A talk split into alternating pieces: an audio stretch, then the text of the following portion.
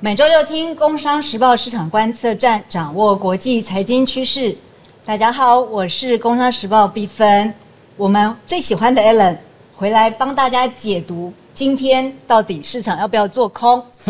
我们欢迎 Allen。呃，毕芬好，市场观测的听众朋友们，大家好。大家如果还没有记得 Allen 的名字的话，我再讲一次，他是我们渣打银行财富管理投资策略部主管。就是我们说渣打银行的投资长，而且我访过渣打的 Regional 的主管，他说台湾没有 Allen 的话，这个投资处 这个策略很很多事情都不知道怎么不敢不敢哦，所以我们听众今天好好来听一下，因为我们知道今年如果在股市上面在二第二季的时候做多，大家很高兴，对不对？赚很多钱。可是大家都知道，最近八月整个才两个礼拜，整个台股就翻下来，我们也看到美股很多部分。特别是 AI 股都变空了，对，所以像这样的情形啊，Allen，你觉得？就是我们会看到很多数据不一样，所以渣打现在看这个整个第三季到尤其八月中的这个部分，你们有什么新的看法吗？对，我觉得让市场休息一下，哦，因为市场让市场休让市场休息一下，因为在从今年年初到呃这个进入下半年的时候，我觉得有几个转变，但是对于投资人来讲的话，我会认为说那是好的转变。那因为我们在年初的时候，其实多数人都认为说，呃，整个全球的经济，特别是在美国的升息的环境之下的话，可能会进入一个衰退，而且这个幅度大家实际上是很担心，大是很担心。可是呢，你会发现说，呃，不管是进入了第一季或是第二季之后呢，你会发现，哎，通膨事实上已经持续的在下滑，在下行。但是呢，美国的经济有吗？每次联准会在开会的时候，对，它却还是把经济往上修正。对啊，对，那所以反而变成是说。越来越有可能看到的是，或许是一个浅层的衰退，或者说一般观众、一般听众可能知道的叫做经济的软着陆。那可能经济软着陆来讲的话，对于投资或许是一个从原先很紧张、很恐慌、很谨慎的一个气氛，转到一个哎开始寻求是不是有些布局的机会。所以我们看到说，在美股的部分，不管是在第一季、第二季到七到七月份哦，一到七月份是在呈现一个走阳的一个状况。但是呢，八月份我们认为说，哎，出现了一个涨多之后的一个修正，目前看起来的话，还是一个呃健康的一个整理，倒不是出现一个趋势的一个反转。那所以这个是在年初的部分来讲的话，的确出现一些改变。但是我们认为这是一个相对来讲，对于投资而言是一个相对而言是正面的一个变化。对啊，其实 Allen 说这个软着陆跟硬着陆，其实很蛮多人会。问到这个事情，对，那我相信对于这个全球市场不太知道，或是说对于这总体经济没有那么多关注的，软跟硬其实不是在于东西是不是好吃或不好吃，是在于说它是不是突然下降那个数据，对不对？对。那 Allen 跟大家提到，其实今年数据就有一些些修正，你会发现它往上修或是往下修，都不是那种超过一个百分点那我们叫显著的修正嘛。是。所以在日本整整个整个我们看这个日本啊、美国啊，看到欧洲啊，其实你会看到它。也都升息的幅度好像也都比较小了嘛，对不对？所以这个就是，哎，最近市场在做一些喘息。对，其实升息已经来到了接近尾声了，就表示说，我们看到了通膨的数据已经获得控制。可是呢，这个同一时间呢，事实上上个礼这个过去呃，才在最近这这几天，那全球央行年会里面，那没看到美国的联准会主席鲍威尔，事实上他提到的是，美国的经济有没有比预期的更好？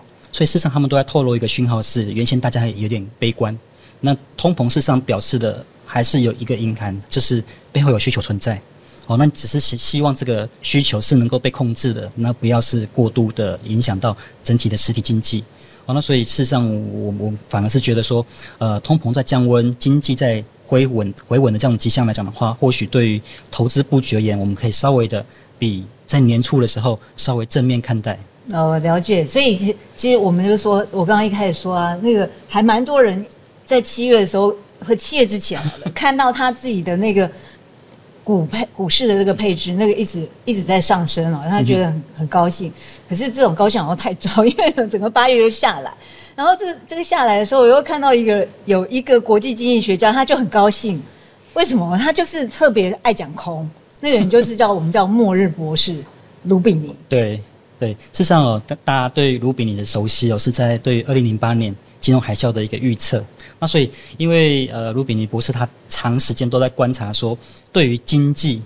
的负面有哪些负面的冲击，所以他长期关注的是有哪些风险因素存在。那所以，事实上我也读了他在去年去年出版的《大威胁》这本书里面提到的有十个啊，对于未来的一个重大威胁啊，对对未来重大威胁。那事实上也提醒投资人，或是提醒呃全球，不管是在政策制定者或者是企业，应该要留意这个长期的一个长期的趋势。那所以当然很当然，毕竟都已经被冠上“末日博士”这个名称开头了嘛，对，就表示说它的重点都会放在呃发现风险、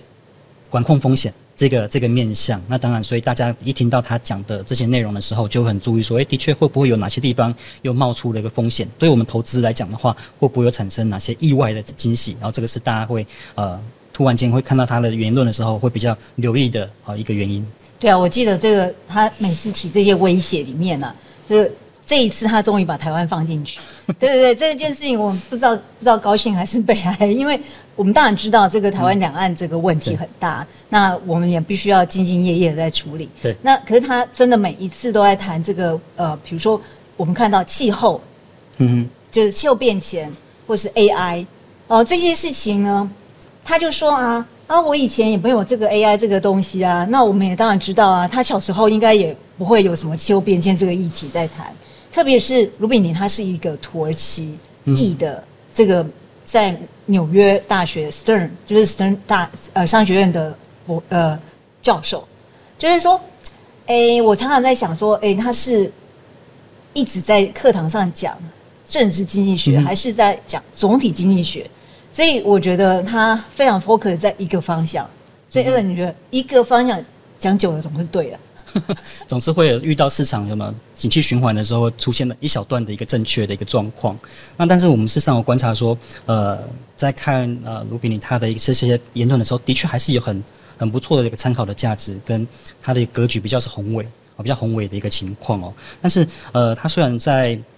二零零八年精准的预测到了金融海啸哦，但是事实上他接下来是一路看空。一路看空，不管是政策啊，不管是经济啊，不管是呃金融市场，那因此呢，你也会发现说，呃，如果我们循着他的这样子的一个一个长期的观点来看的话，我们可能从二零零八年到目前，我们就错失了呃整整十年，包括了这些大型的科技类股，好像是苹果、Google、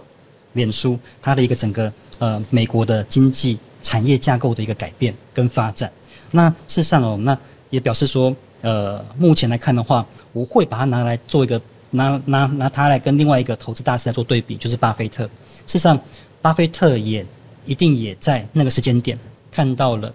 不管是股票的评价面哦，零二零七年开始，事实上股价评价面就已经偏高的一个状况。那他事实上就做了一个调整，部位的一个调整，但是也很勇于在二零零九年市场来到低点。哦，那货币进入宽松，那整个一个市场评价面可能已经出现了具有长期投资吸引力的时候，勇于进场。那所以我觉得这个是相对来讲的话比较不一样的一个状况。那也就是说，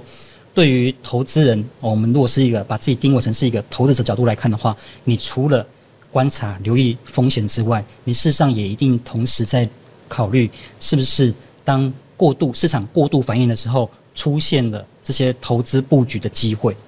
对啊，这个。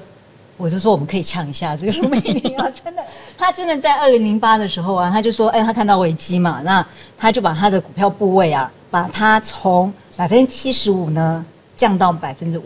那这件事情当然是股票当中他觉得风险最高嘛，对不对？那可是我们也知道，这个其实 Allen 也要跟大家解释一下，就是说我们看到市场上有多空这件事情。那呃，我知道。在资产配置上面呢，有时候像国际国际的私人银行，它其实帮客户配置的时候，它会有一部分是它不叫空，它叫做避险嘛。就是说，如果你买一部分是多的，那你要去 balance 它。对，所以他们就会用一些所谓的避险基金去避险。所以其实卖空这件事情，在整个国际市场上，它也是一个学问嘛。所以你有观察到这个美国，就是我们从国际角度来看，有没有这种？他很知道怎么样用卖空来平衡他自己的配置。对，我觉得作为一个投资者嘛，有非常多的策略可以采取。但是呃，有一件事情可能是有有一件事情可能是大家一开始出发的时候必须要呃认知的，就是我们应该，我们可能必须要放弃追求百分之百的确定性。嗯，因为如果真的非常确定的话，表示也没有机会。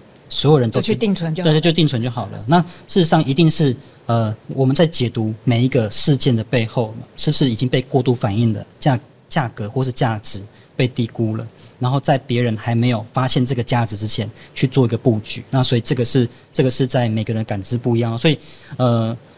因为每个人感知或是对于风险的认知不一样，这也就是为什么在呃我们做财富管理的咨询的时候，事实上是必须要经过他的克制化的一个讨论，就是每个人他他希望他理解的程度是不一样的。那当然像刚刚你提到说，呃，对于这些避险的一个资产。他们是怎么怎么操作？那当然，因为多数的一个多数的一个呃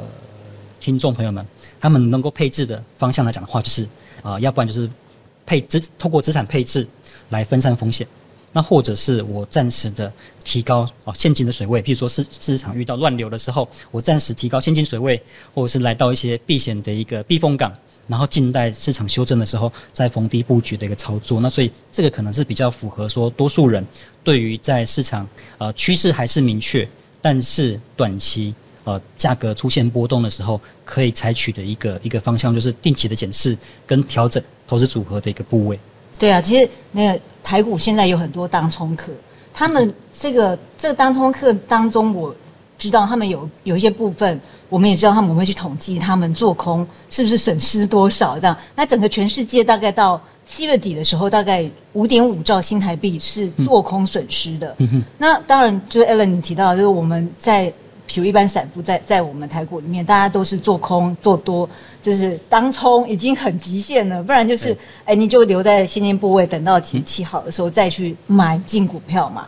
可是我真的觉得我们。不是鼓励大家去卖空或什么，而是我们觉得这个整个资产配置的知识学习上面，多跟空这两件事情，大家都要努力去理解。对，对，事实上，就像我们一开始提到的，没有，呃，我们在今年年初的观点到年终的时候也做了一些调整，就表示说整个市场现在目前来讲的话，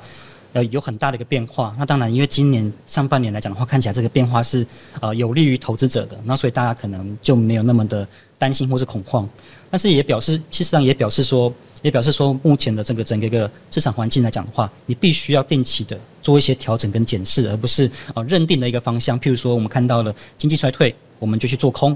那或者是呃看到这个整个一个新闻的一个版面出现的负面的讯息的时候，我们就开始比较谨慎。当然，还是要观察说，诶，金融市场它是怎么反应，资金的流向是怎么移动。哦，那可能会对于说，在真正从一个投资的一个角度，哦，分批布局的角度，或者是资产配置的角度来讲的话，会是一个比较呃合理或是理性能够操作的一个一个做法。对啊，其实我刚刚在讲说那个卖空的学习，你在艾伦我都会从电影上去学。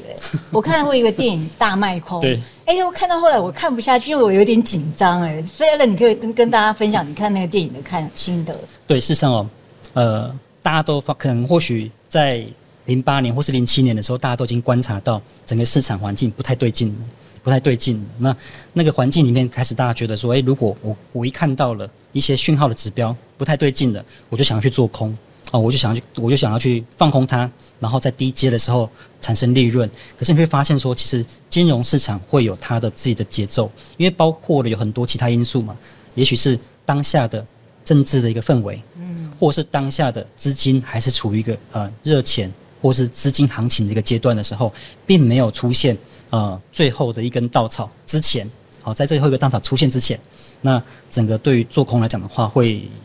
可也许会看到一段损失，所以你会看到说，在那个场景里面，还是有很多人都很早就看到了那些疑虑问题，可是能能用什么样的采取什么样的策略或是方向了吗？把你看到的这些东西来做一个金。透来做个金融的验证，或者是投资的验证，也许中间会有存存在一个比较大的一个落差。对啊，其实那个我们听众可以找一个时间去看一下那个《The Big Shot》，就是那个大麦克那部电影哦。那里面其实真的就是他后来他自己也可以理解，那那是一个真实故事改编嘛。后来他也理解说，其实一个方向做事做做投资是不对的。对，也许你看对，你看准了一个趋势。可是趋势在成型到最后会真正对金融市场产生影响的过程当中，上上下下的可能很多人已经没有办法在最后 survive 过来了。也许最后你看到你是对的，但是你并没有获利。对啊，所以这个末日博士他永远就是末日博士啊，因为他还是一个方向嘛，哈。所以好，今天真的很谢谢 Allen 跟大家提醒哦，就是说我们当然知道整个资本市场跟我们看到的金融市场有很多的。不确定、不稳定啊、方很多的讯息。对可是真的还是要回归到你自己在做投资配置上面的思维，而且重要的是真的要请专家跟你多定期的讨论。对，毕毕竟呢，对于说呃整体的呃，比如说跨资产。或是跨区域，或是市场讯息的一个千变万化嘛，瞬瞬息万变，呃，必须要可能有很多的面向来做一些解读，以免你是只是单一个角度的时候，那可能会会有所局限。哦，这个这个就是为什么会有一些需要寻求顾问协助的一个一个一个主要的原因。对啊，所以如果我们听众不好意思走进去渣打银行，可以多听听我们的市场观测站，就是每个礼拜都要收听，就会比较持续追踪我们的这个内容。对，持续我们追踪我们市场观测站，真真的，因为我们邀请这个最昂贵的投资长来我们的节目，来帮大家解释整个市场的变动。我们非常谢谢 Alan，呃，谢谢碧芬，那谢谢各位听众朋友们，我们下次见，市场观测站的听众朋友，我们下周见喽，拜拜拜拜。